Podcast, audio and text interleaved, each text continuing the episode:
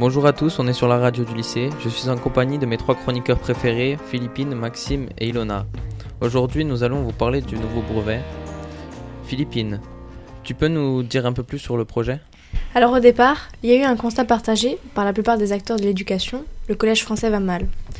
Beaucoup trop d'élèves y sont en échec et le système tech qui fonctionne aujourd'hui se contente trop souvent de les abandonner au bord de la route tout en aggravant les inégalités sociales.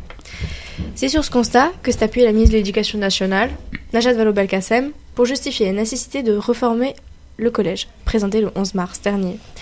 Une réforme qui n'a pas tardé à diviser profondément les enseignants, leurs syndicats, mais aussi les parents, les grands-parents et même les éditorialistes et intellectuels qui s'intéressent de près ou de loin à l'école. Maxime, parle-nous des nouveautés du brevet. Euh, l'évaluation des huit composantes du socle commun de compétences, de connaissances et de culture entre dans le calcul des points pour l'obtention du DNB. La physique-chimie, les sciences de la vie et de la terre et la technologie sont désormais évaluées lors d'une épreuve terminale. 8 heures d'épreuve écrite contre 7 heures aujourd'hui.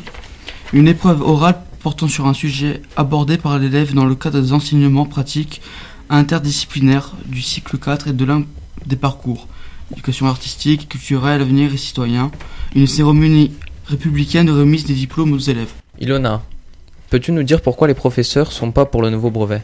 Euh, alors qu'ils ne digèrent toujours pas la réforme du collège, une majorité de professeurs voient d'un mauvais œil ce nouveau brevet, qui va les obliger à discuter et arbitrer les compétences des élèves à la croisée de plusieurs disciplines.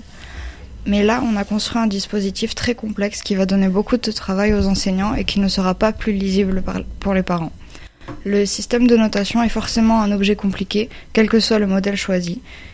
Et il est utile de rappeler qu'aujourd'hui, les professeurs sont obligés de donner des tas de commentaires pour expliquer les notes, qui en elles-mêmes ne disent pas grand-chose. Alors nous, en tant qu'élèves, euh, on ne sait pas encore ce que ça va donner, puisque le nouveau brevet, il arrive que dans quelques mois. Et on espère que tout va bien se passer, même si on sait déjà pertinemment qu'ils l'ont déjà avec 40 euh, points d'avance. D'accord, merci beaucoup euh, Philippine et les autres chroniqueurs. notre courte chronique est maintenant terminée, on se retrouve bientôt pour d'autres sujets. Au revoir. Au revoir. Au revoir.